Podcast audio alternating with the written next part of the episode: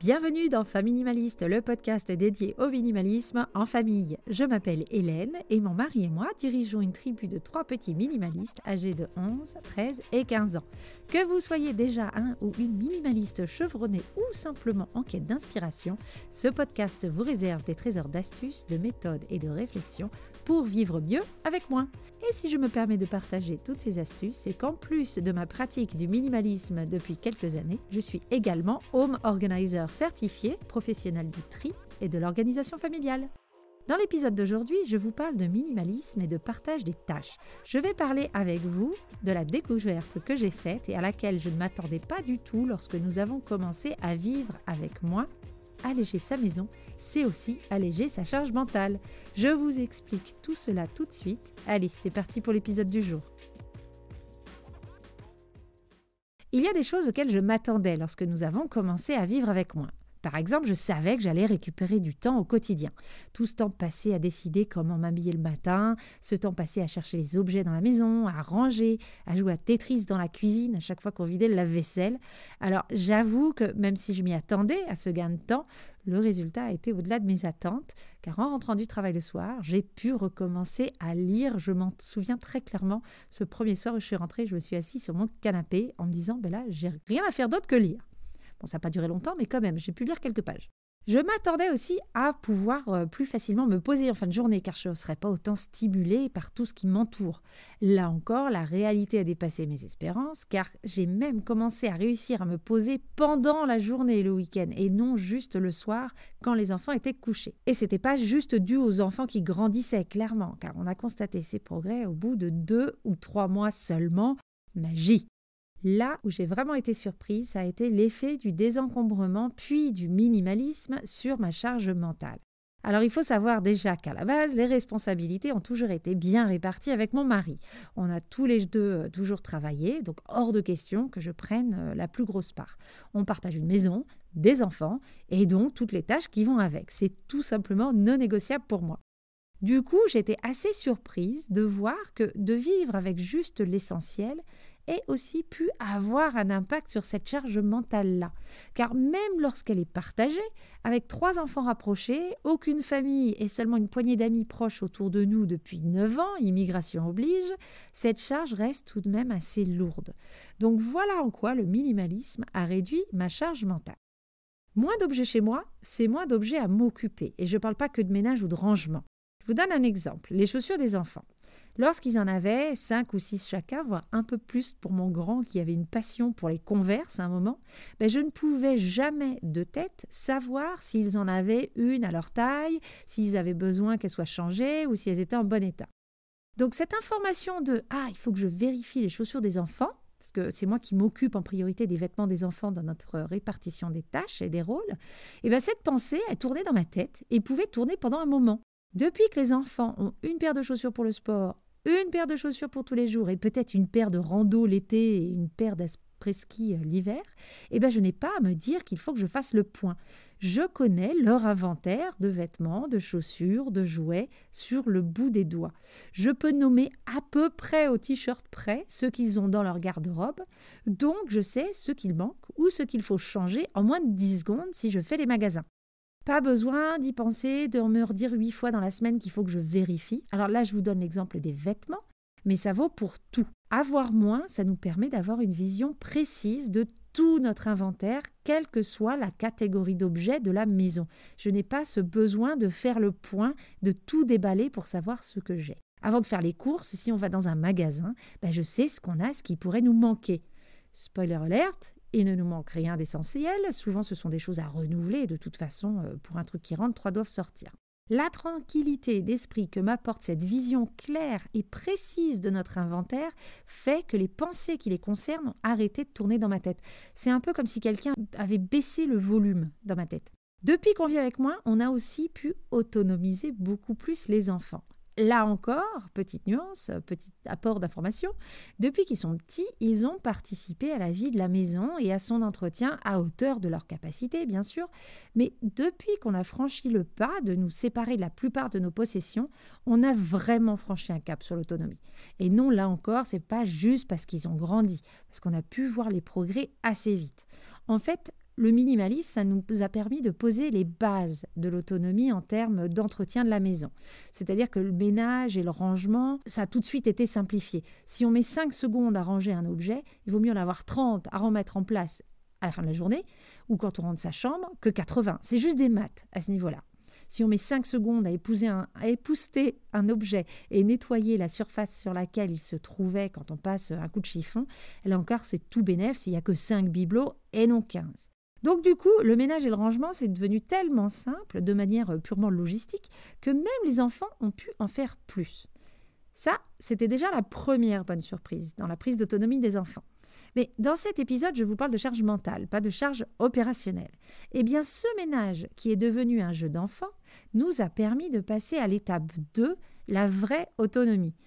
Les enfants ont choisi la manière dont ils voulaient organiser le ménage de la maison qui leur incombait et l'entretien de la maison est maintenant un non-sujet parce que c'est simple.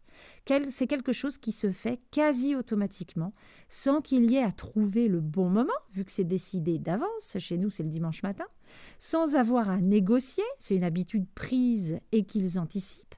Bref, sans avoir à y On ne pense plus au ménage. Maintenant, on bosse sur l'étape 3 de l'autonomie, que les enfants fassent les choses sans qu'on leur rappelle. On est plutôt pas mal avec numéro 2, vous l'avez peut-être entendu dans un des épisodes de podcast que j'ai fait avec lui sur les ados euh, euh, minimalistes. Il est plutôt assez mature pour son âge. Et lui, il sait que le ménage arrive le, le dimanche matin et des fois il prend de l'avance, il le fait le, samedi soir ou euh, il le fait avant nous, au lieu de le faire en fin de matinée, il va le faire en début de matinée. Donc il arrive à s'organiser parce qu'il sait que de toute façon, il ne pas, il, pourra pas y couper. Donc on y arrive pour lui. Pour les deux autres, j'avoue qu'on doit quand même euh, leur rappeler. Apparemment, euh, voir le sac à linge sale, par exemple, qui déborde le jour de lessive qui leur est attribué, ça ne suffit pas. C'est pas encore assez évident comme signe. Donc on travaille quand même sur cette étape 3, mais on voit qu'on fait, euh, fait des progrès. Et ça, c'est vraiment grâce au minimalisme. J'en mets ma main à couper. En tout cas, c'est ça qui nous simplifie. Un autre avantage de vivre avec moi, ça a été pour la charge administrative qui peut peser sur une famille. Il y a très souvent de l'administratif à faire, des papiers envoyés aux différentes administrations, etc. Surtout quand on vit avec l'étranger et qu'on doit faire valoir ou renouveler euh, nos droits régulièrement. Alors lorsqu'on vivait avec trop, on avait aussi trop de papiers et trop d'emails. Tout ça, ça s'accumulait. Les choses, même si elles étaient conservées, pouvaient être noyées dans des classeurs qui débordaient. Bref, l'administratif, c'était devenu une plaie. Et là encore, c'était dur d'avoir une vision claire de ce que l'on avait comme pièce ou non. Donc dès qu'on devait faire de l'administratif, ça tournait, ça tournait, ça tournait dans ma tête. Et je repoussais le moment parce que je savais qu'il fallait que je mette le nez dedans et que je fasse face à cette pile de papier. Là encore, vivre avec moins nous a aidé de deux manières. La première, la plus évidente, c'est qu'une fois le tri des papiers devenu inutile fait, on était à jour. Tout était bien rangé et facile à trouver. Donc on est reparti sur de bonnes bases.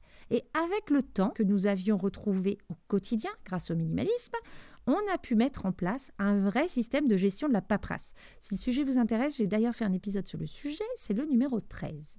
Du coup, à défaut d'aimer faire de l'administratif, faut pas déconner quand même, au moins on le fait plus rapidement, du coup on le fait plus régulièrement, et beaucoup plus facilement. Et ça, c'est une grosse charge en moins dans nos têtes. Enfin, si je parle minimalisme et charge mentale, vivre avec moi nous a fait nous questionner sur la manière dont on vit dans notre maison de faire en sorte que notre maison nous serve et non le contraire. Et cette réflexion basée sur la logistique de la maison, sur les objets qui doivent y rester, sur leur rôle, sur leur place physique à la maison, a débordé et nous a amené à une réflexion plus large sur notre mode de vie, comme par exemple savoir ce qu'on veut vraiment faire de notre temps, ce qui nous rend euh, heureux, pour faire simple. Ce qui a commencé comme un questionnement sur les objets a fini par devenir beaucoup plus large. Se questionner sur son essentiel, sur les objets essentiels à notre sensation de bien-être et de sécurité physique, financière ou psychologique, fait que forcément la réflexion dépasse les simples objets. Et chez nous, ça s'est traduit par des changements sur la répartition des responsabilités et de la charge mentale. On a tout remis à plat pour voir si ce que l'on faisait instinctivement pouvait être amélioré et si les enfants pouvaient, à leur niveau bien sûr, prendre une part de cette charge mentale. Notre changement d'organisation n'a pas été radical, mais il a été suffisant pour que personnellement, je n'ai plus l'impression d'avoir mille choses dans la tête en permanence. En tout cas, pas des choses qui concernent la gestion de la vie, de la famille ou de la maison. Il y a plein de choses dans ma tête, croyez-moi. Là encore, le volume de ce qui tournait dans ma tête a baissé.